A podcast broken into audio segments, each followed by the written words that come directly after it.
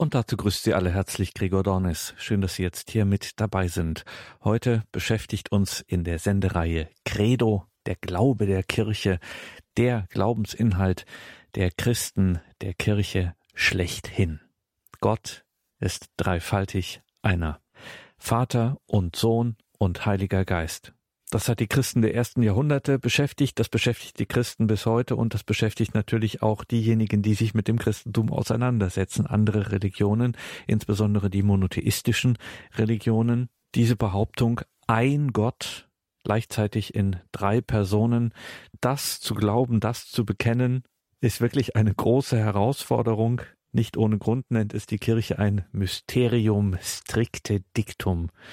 Es ist das Geheimnis des christlichen Glaubens, dass nämlich der eine Gott drei persönlich ist. Sich diesem Geheimnis erklärend anzunähern, scheuen nicht wenige, auch Theologen, gerne davor zurück.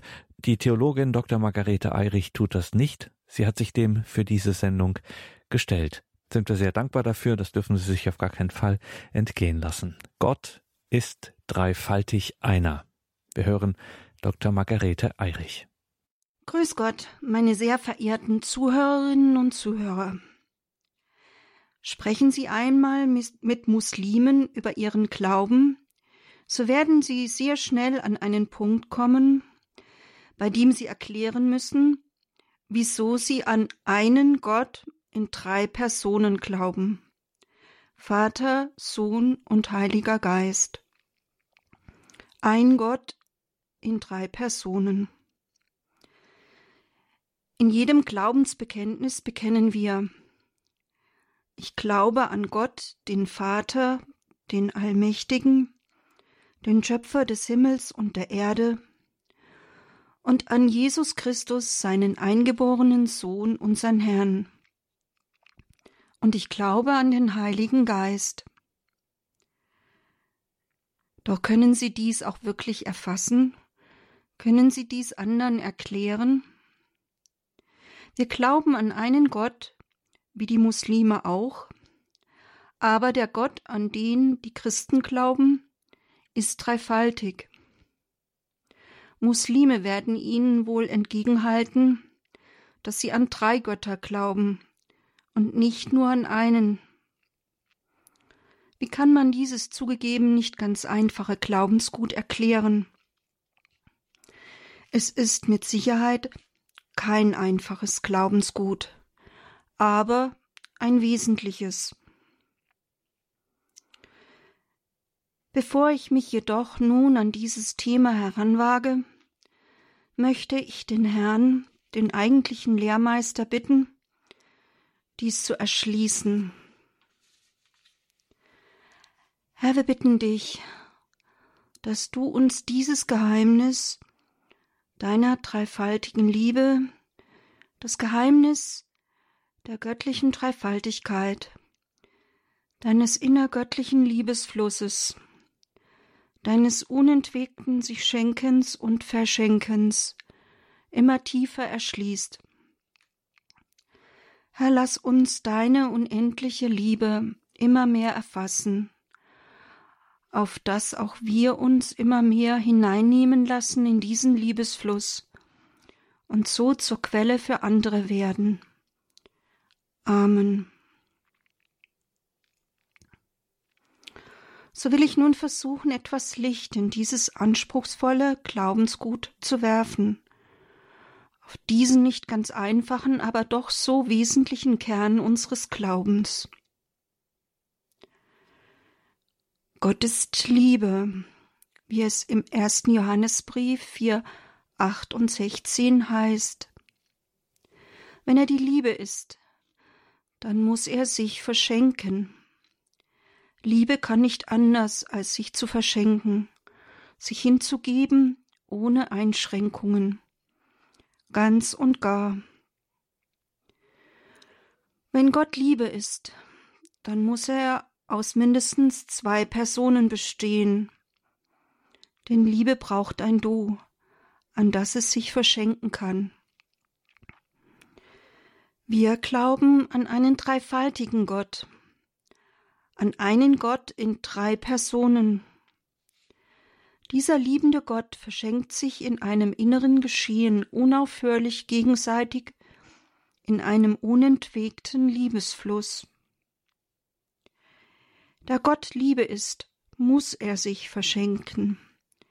Er schenkt sich an den Sohn, der sich wiederum ihm zurückschenkt, in einem unaufhörlichen Liebesfluss, dem Heiligen Geist. Es ist dies ein Fluss des sich gegenseitigen Verschenkens und Empfangens innerhalb der dreifaltigen Liebe. Soweit meine eigene, vielleicht etwas kurze Erklärung des einen Gottes sind drei Personen. Ich gebe zu, dieses Geschehen ist schwer fassbar. Man kann sich ihm wohl nur über das Gebet nähern. Als ich vor einiger Zeit versuchte, dieses Glaubensgeheimnis im Rahmen theologischer Lehre zu vermitteln, unterbrach mich bereits am Anfang eine Zuhörerin mit dem Kommentar Die Dreifaltigkeit könne doch beim besten Willen nicht verstanden werden.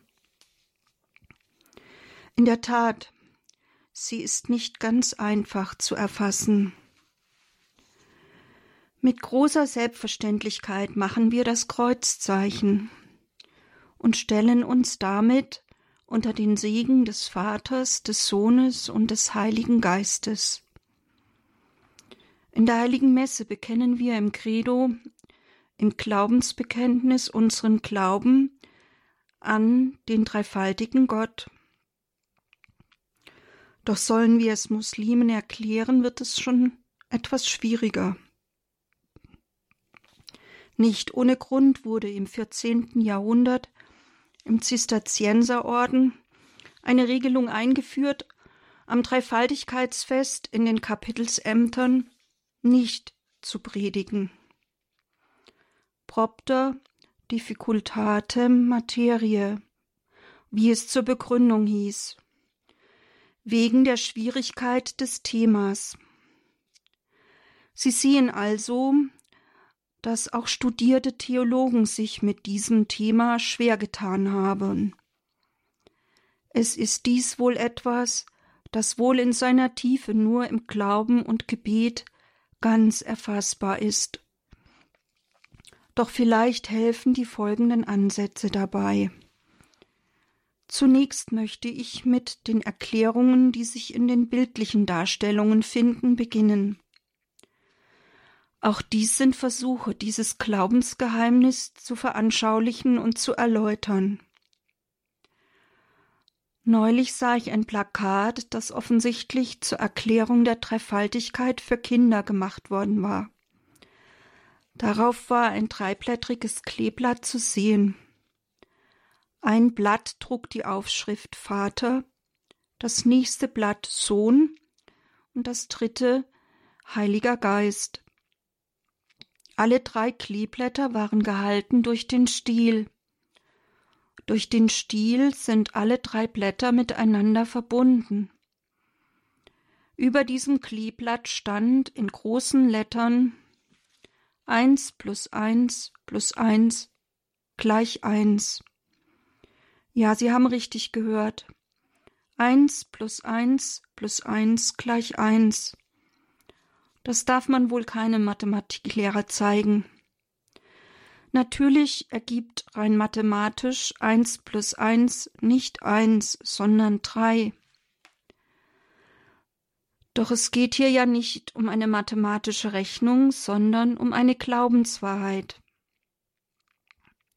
Schauen wir aber nun auf die Deutungen der christlichen Kunst.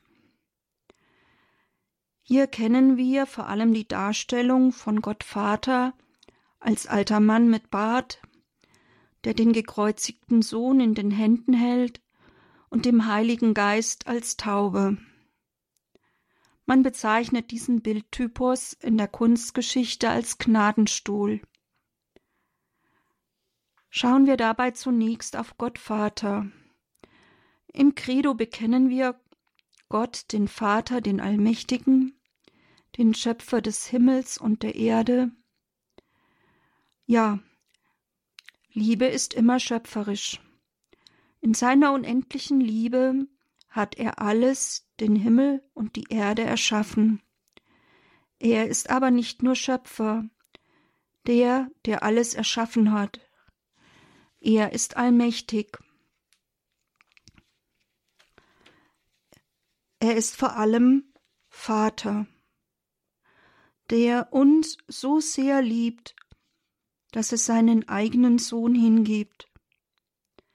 Der Sohn aber kam in die Welt, um uns den Vater zu offenbaren.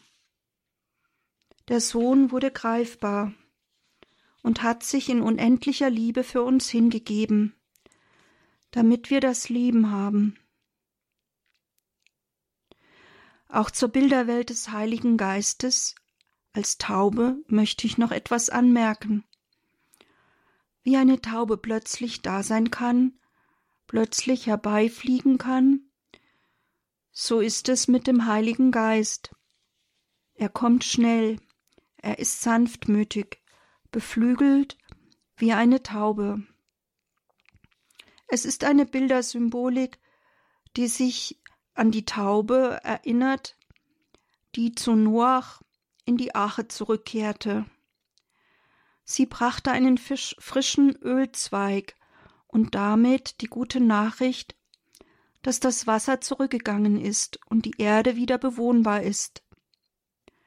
Auch bei Jesu Taufe im Jordan öffnet sich der Himmel und der Heilige Geist kommt wie eine Taube auf ihn herab.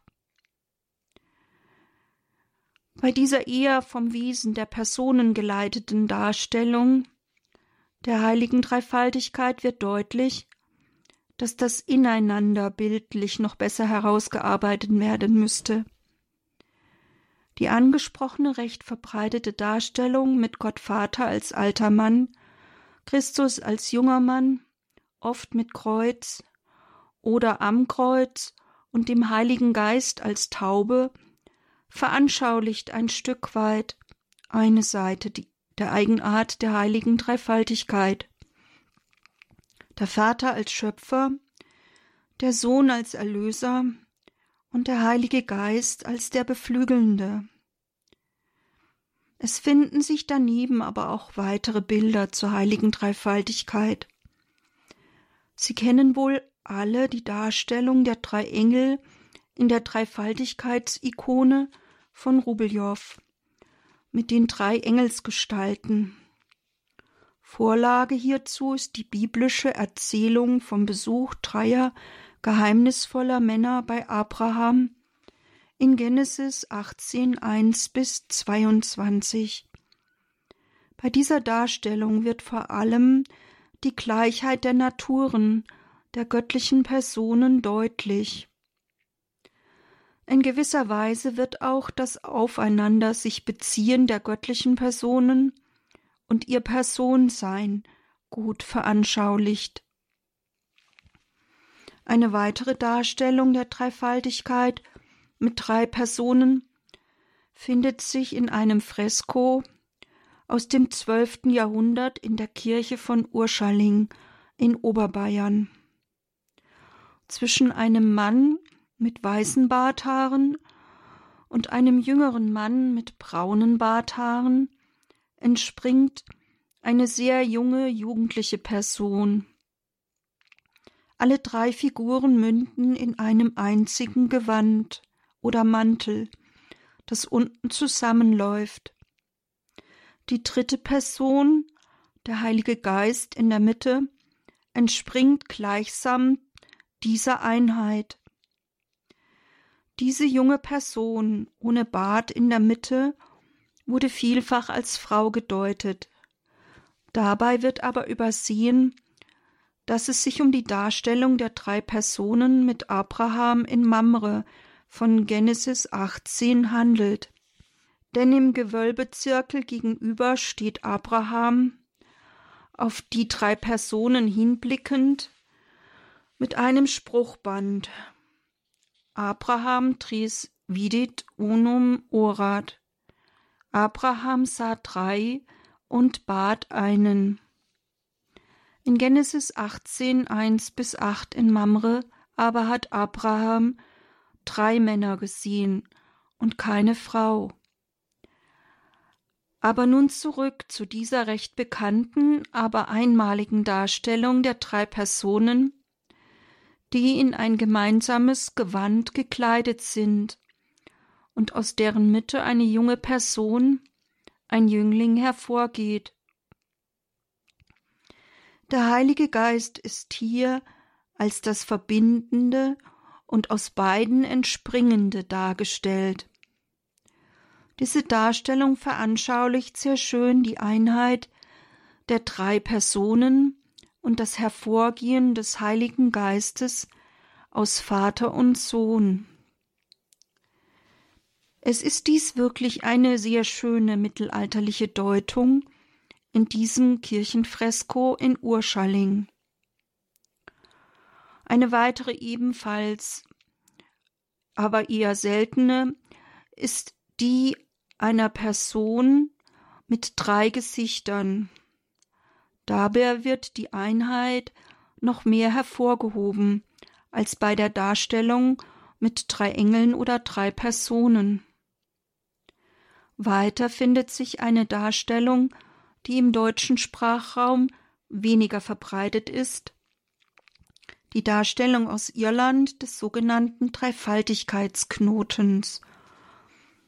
Dieser besteht aus drei gleichschenkligen, ineinander verwobenen Dreiecken, die bisweilen noch ergänzend mit einem Kreis als Zeichen der Einheit verwoben sind.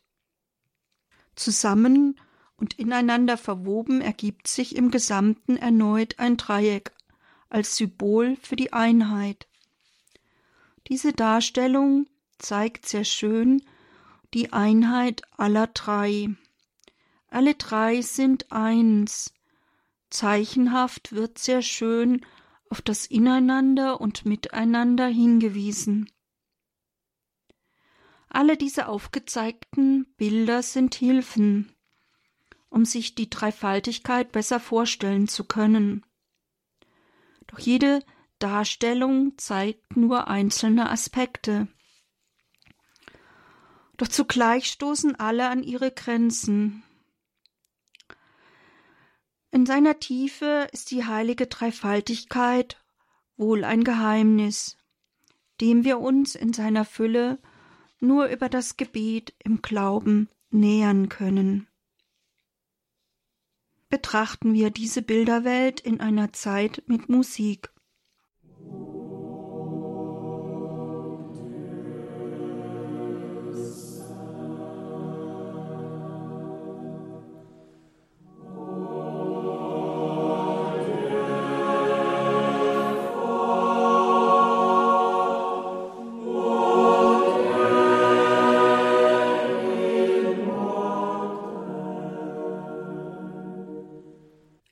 Möchte Ihnen nun den recht anspruchsvollen, aber sehr tiefen Ansatz von Hans Urs von Baldassar zur dreifaltigen Liebe darstellen.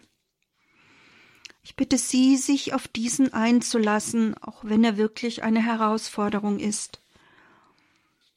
Der Theologe Hans Urs von Baldassar, der am Ende seines Lebens noch mit der Kardinalswürde für seine Theologie geehrt wurde, hat einen ganz eigenen Ansatz zur Erklärung der dreifaltigen Liebe entwickelt. Er zieht einen Bogen von der menschlichen, auch leiblichen Liebe, die immer an ihre Grenzen stößt, hin zur göttlichen Liebe, als einer Liebe, der keine Grenzen im Ausmaß der Hingabe gesetzt ist, einer Liebe, die sich wirklich ganz zu schenken vermag und ganz sich gegenseitig zu durchdringen vermag.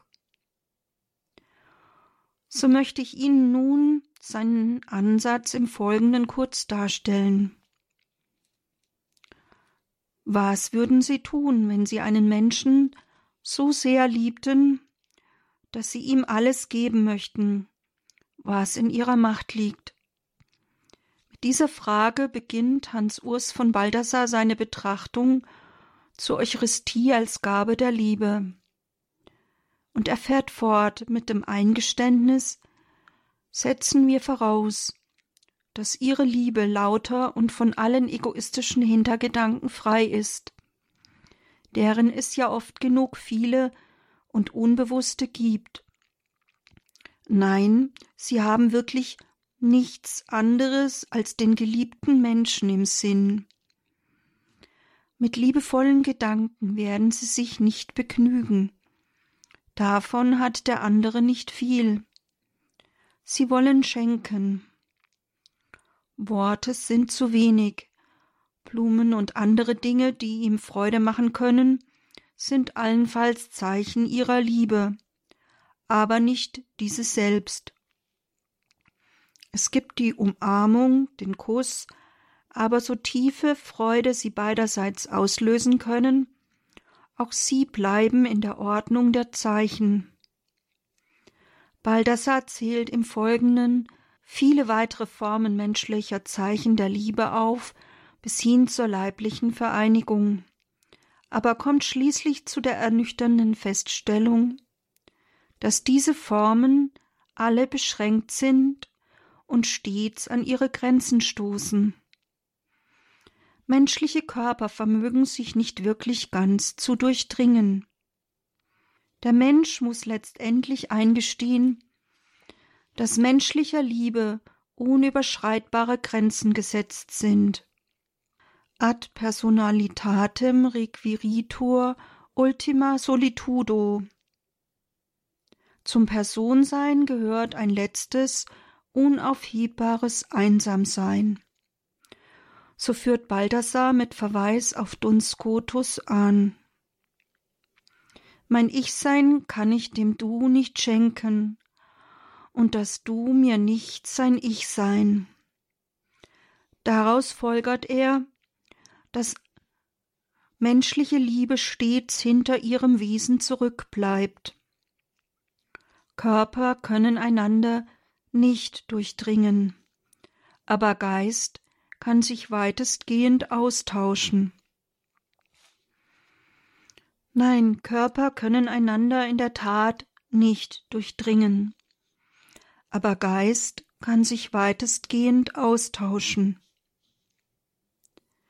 In der Heiligen Schrift lesen wir wiederholt Gott ist Liebe. Gottes ganzes Wesen zeichnet es aus, Liebe zu sein. Gott ist ganz Liebe. Gott ist Liebe. Was bei uns Menschen nicht gelingt, was immer wieder versagt, die unbegrenzte, vorbehaltlose Hingabe des ganzen Seins, die Ganzhingabe des einen an den anderen, das gelingt im Liebesfluss der heiligen Dreifaltigkeit.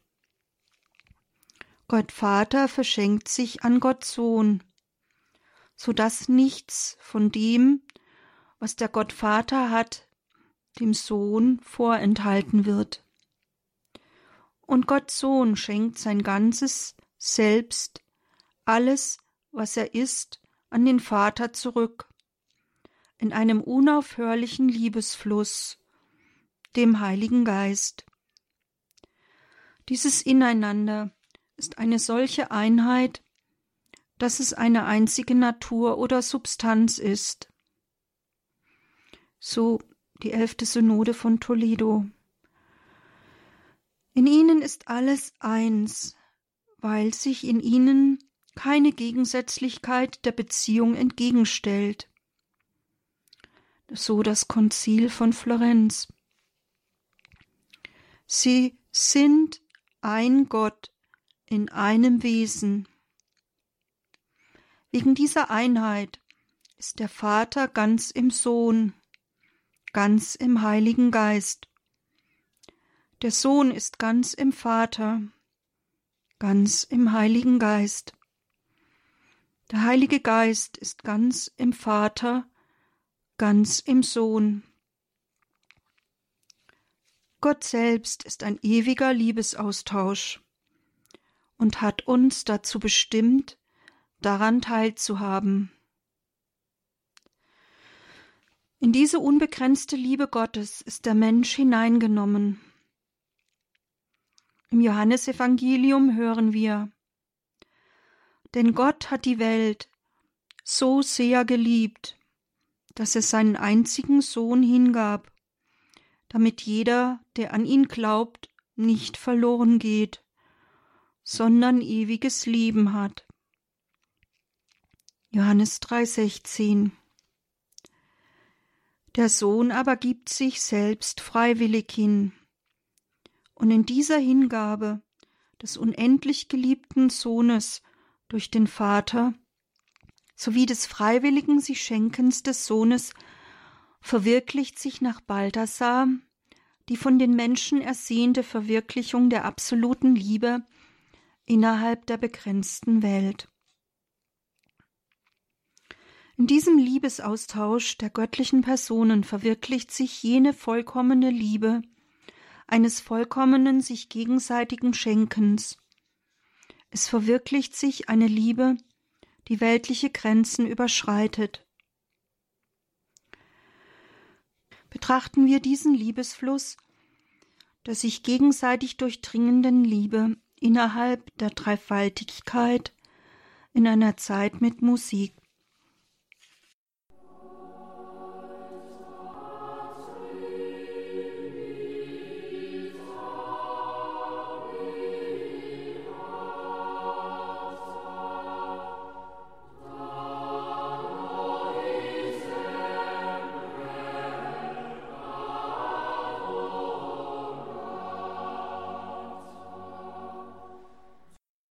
Diesen tiefen und anspruchsvollen Betrachtungen von Hans Urs von Balthasar möchte ich eine Deutung über die Einheit und zugleich innere Bezogenheit aufeinander versuchen. Zunächst zu Gott Vater. Er ist vor allem Vater.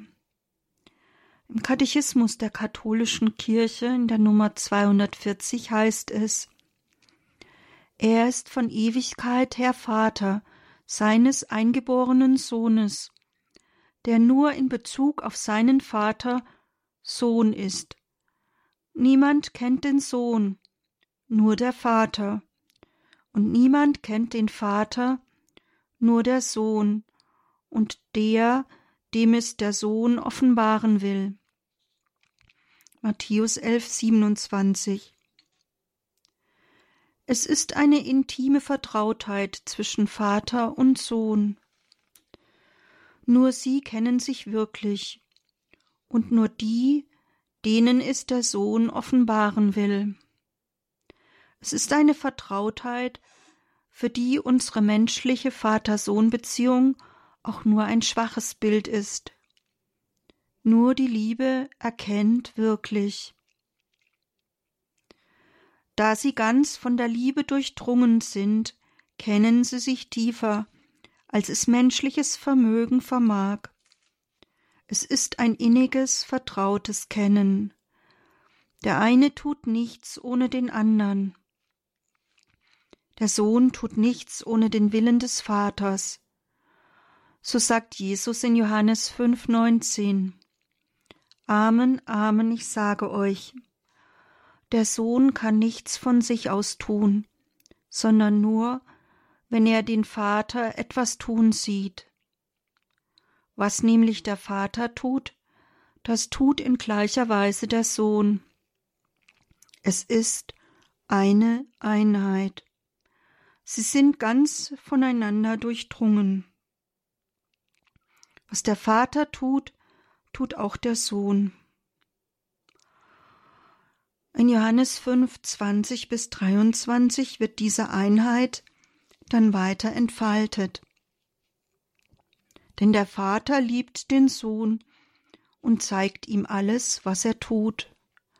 Auch richtet der Vater niemanden, sondern er hat das Gericht ganz dem Sohn übertragen, damit alle den Sohn ehren, wie sie den Vater ehren. Wer den Sohn nicht ehrt, ehrt auch den Vater nicht, der ihn gesandt hat. Es ist eine von Liebe geleitete Einheit, eines Ineinanders und Miteinanders. Jesu Menschwerdung stellt dabei aber nicht ein Hindernis dar.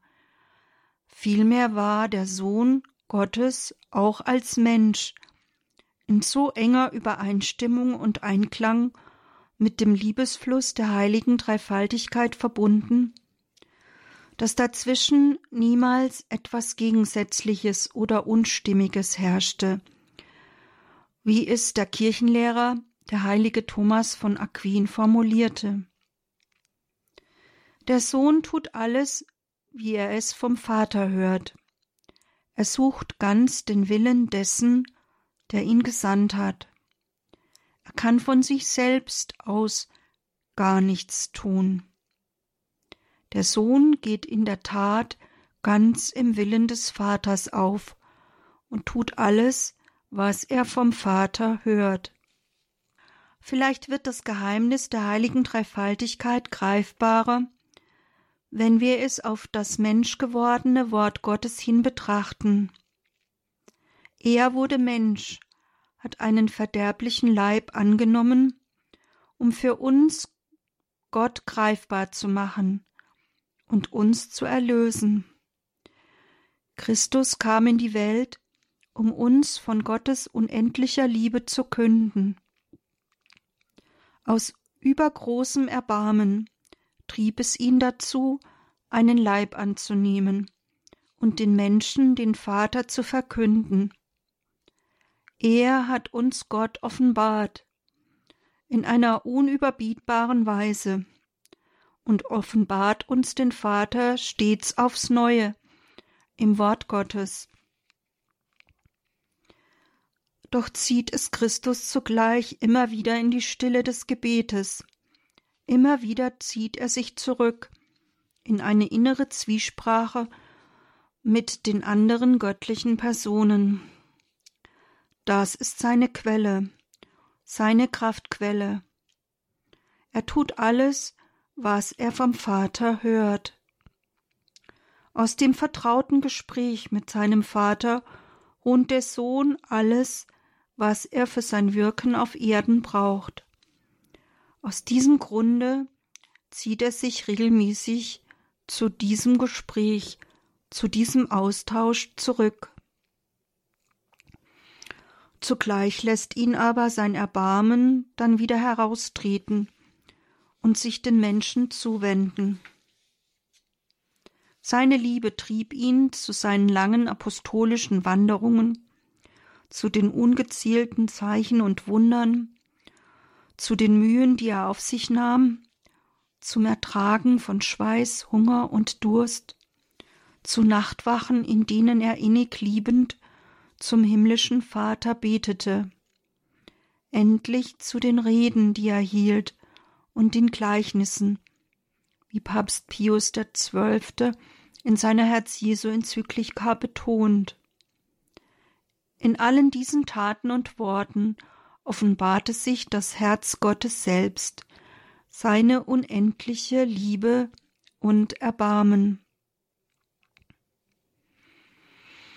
Betrachten wir diese Einheit und dieses übergroße Erbarmen in einer Zeit mit Musik.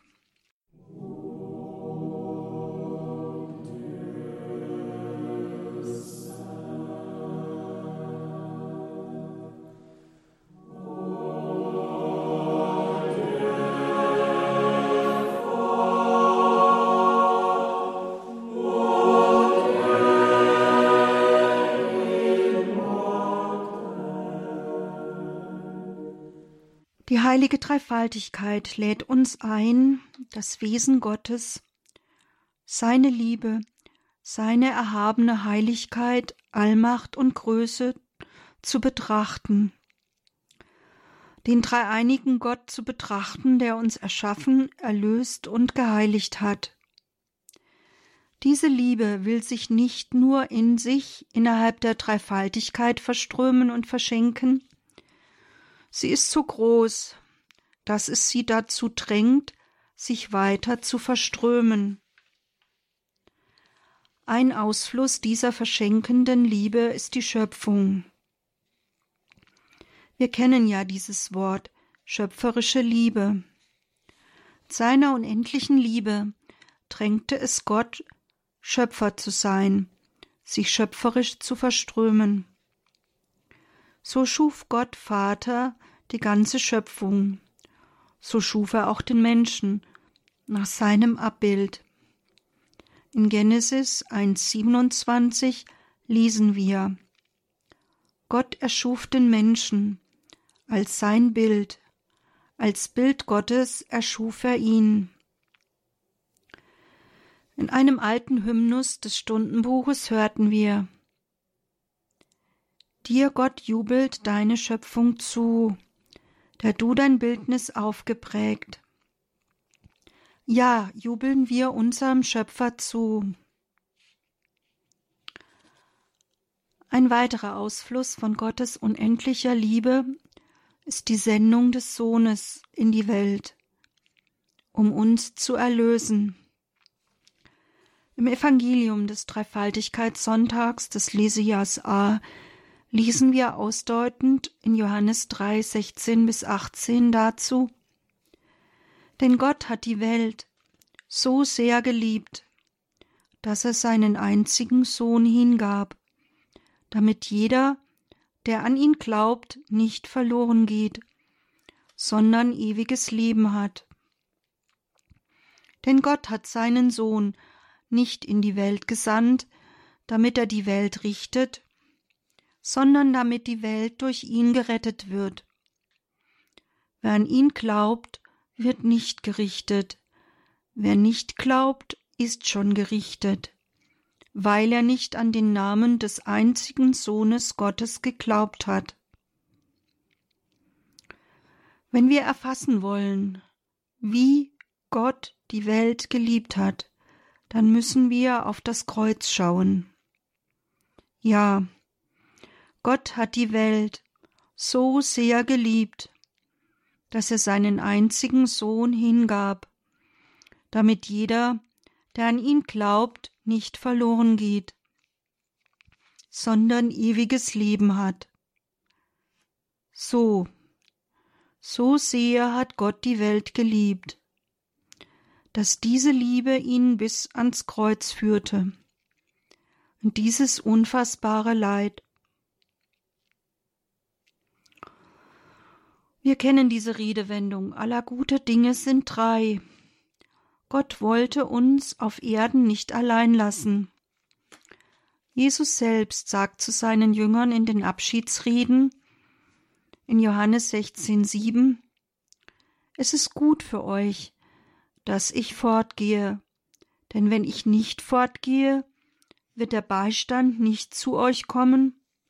Gehe ich aber, so werde ich ihn zu euch senden.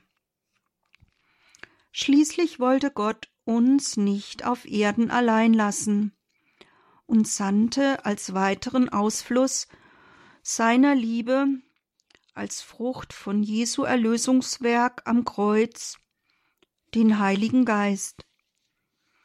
Bitten wir ihn, den Beistand, den Heiligen Geist, der uns in der Taufe eingegossen wurden, dass wir die unbegreifliche Liebe Gottes immer tiefer erfassen dürfen. Bitten wir mit der Oration des Dreifaltigkeitsfestes. Herr himmlischer Vater, du hast dein Wort und deinen Geist in die Welt gesandt, um das Geheimnis des göttlichen Lebens zu offenbaren, Gib, dass wir im wahren Glauben die Größe der göttlichen Dreifaltigkeit bekennen und die Einheit der drei Personen in ihrem machtvollen Wirken verehren. Darum bitten wir durch Jesus Christus. Amen.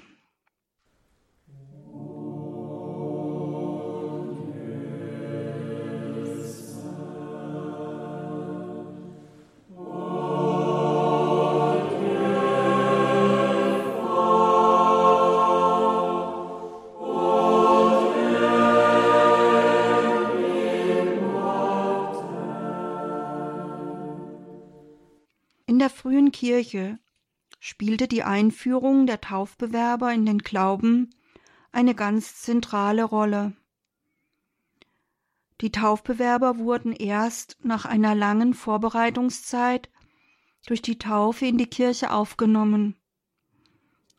Bei einer solchen Katechese über die heilige Dreifaltigkeit gab der Kirchenlehrer, der heilige Gregor von Nazianz, seinen Katechumenen folgende Mahnung mit, die sie auch in der Nummer 256 im Katechismus der katholischen Kirche finden.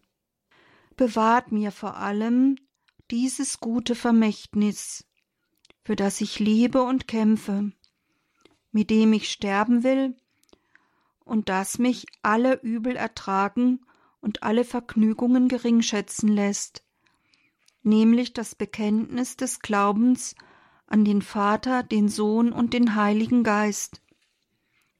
Ich vertraue es euch heute an. In ihm werde ich euch ins Wasser tauchen und daraus herausheben. Ich gebe es euch zum Begleiter und Beschützer eures Lebens.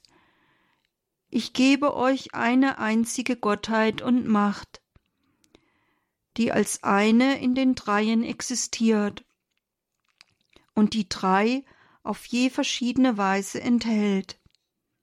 Eine Gottheit ohne Ungleichheit der Substanz oder Natur nach, ohne erhöhenden höheren Grad oder erniedrigenden niederen Grad. Es ist die unendliche Naturgleichheit dreier Unendlicher. Gott als Ganzer, jeder in sich selbst betrachtet. Gott als die drei zusammen betrachtet. Kaum habe ich begonnen, an die Einheit zu denken, schon taucht die Dreifaltigkeit mich in ihren Glanz. Kaum habe ich begonnen, an die Dreifaltigkeit zu denken, schon überwältigt mich wieder die Einheit. Ja, vergessen wir nie, dass wir auf die heilige Dreifaltigkeit getauft sind, und lassen wir uns mit dem heiligen Krieger von Nazianz von dieser Einheit im Glanz der Dreiheit überwältigen.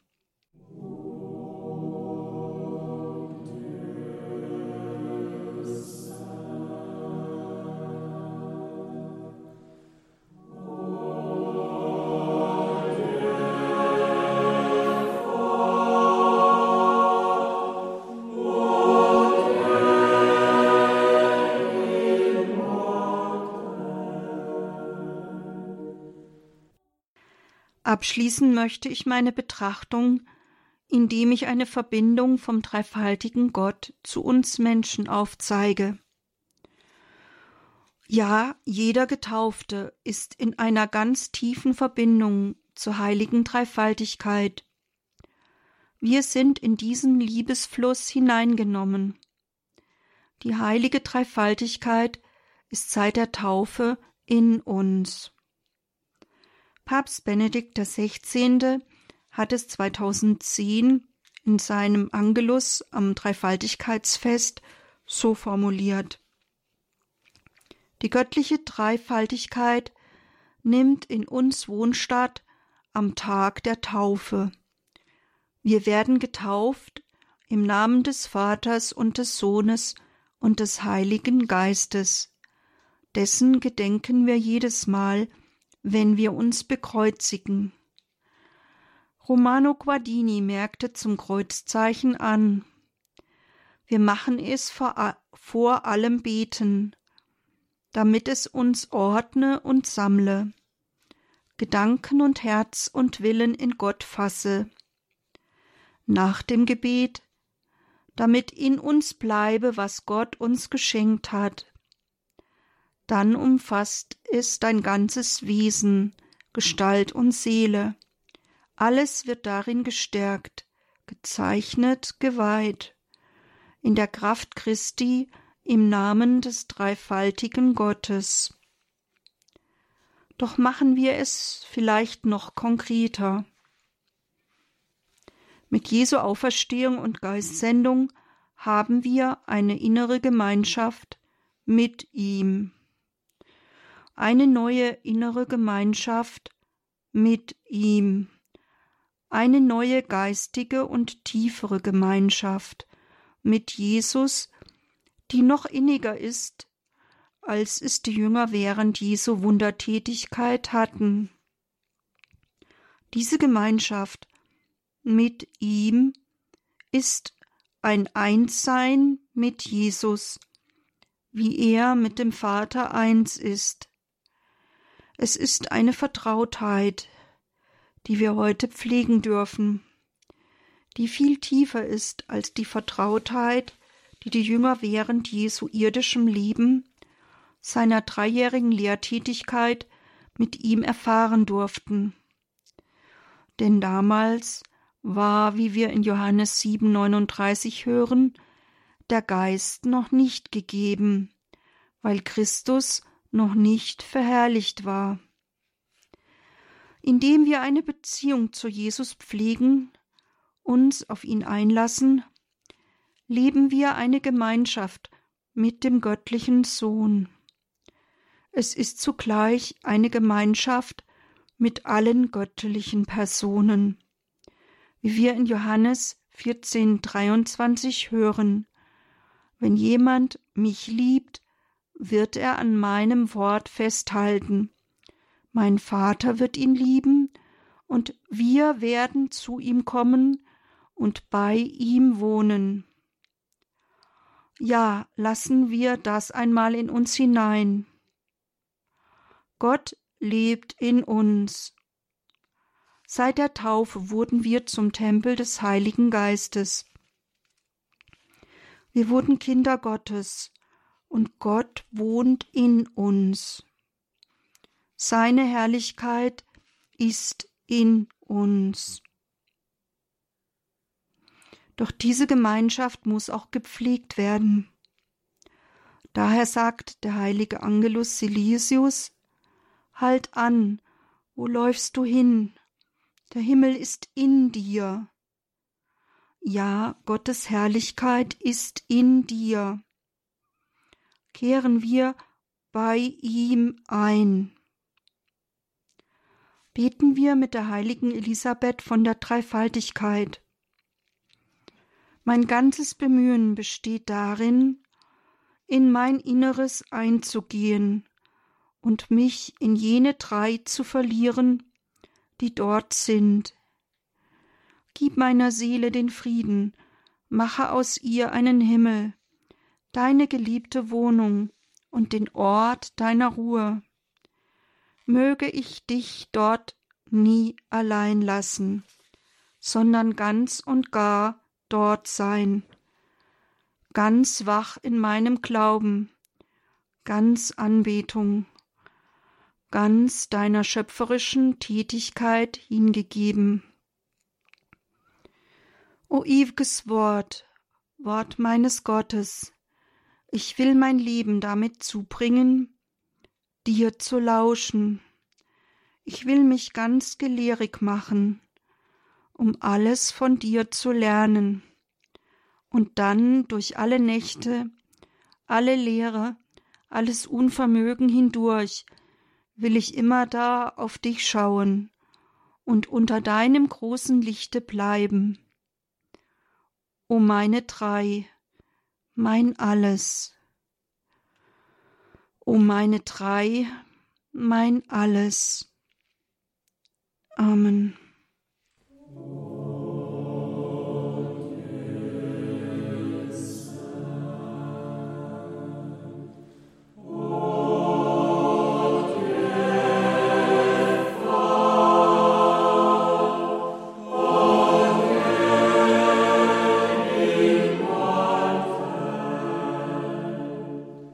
Sie hörten in der heutigen Credo-Sendung Dr. Margarete Eirich mit Betrachtungen zum zentralen Glaubensgeheimnis der Christen, dass sich nämlich der eine Gott als dreifaltig, als dreipersönlich geoffenbart hat. Gott ist dreifaltig einer. Diese Betrachtungen von Dr. Margarete Eirich stehen dann natürlich auch in der Horeb Mediathek auf horeb.org beziehungsweise in der Radio Horeb App. Versäumen Sie auch nicht unsere weiteren Auftritte in den sozialen Medien, sei es bei YouTube, sei es bei Instagram, sei es bei Facebook, Radio Horeb Leben mit Gott. Danke Ihnen für Ihren geistlichen und materiellen Beistand, dass Sie für uns beten, dass Sie für uns spenden. Wie Sie wissen, wir haben keinerlei finanzielle Einnahmen außer Ihren Spenden. Das heißt, dass es dieses Radio überhaupt gibt, dass wir hier miteinander im Gebet, in Katechese in Betrachtung miteinander unterwegs sein können, ist nur möglich dank Ihren Gebeten und Ihren Spenden. Ein herzliches Vergelt's Gott dafür. Hier folgt jetzt um 21.30 Uhr die Reihe Nachgehört. Alles Gute und gottesreichen Segen wünscht Ihr Gregor Dornis.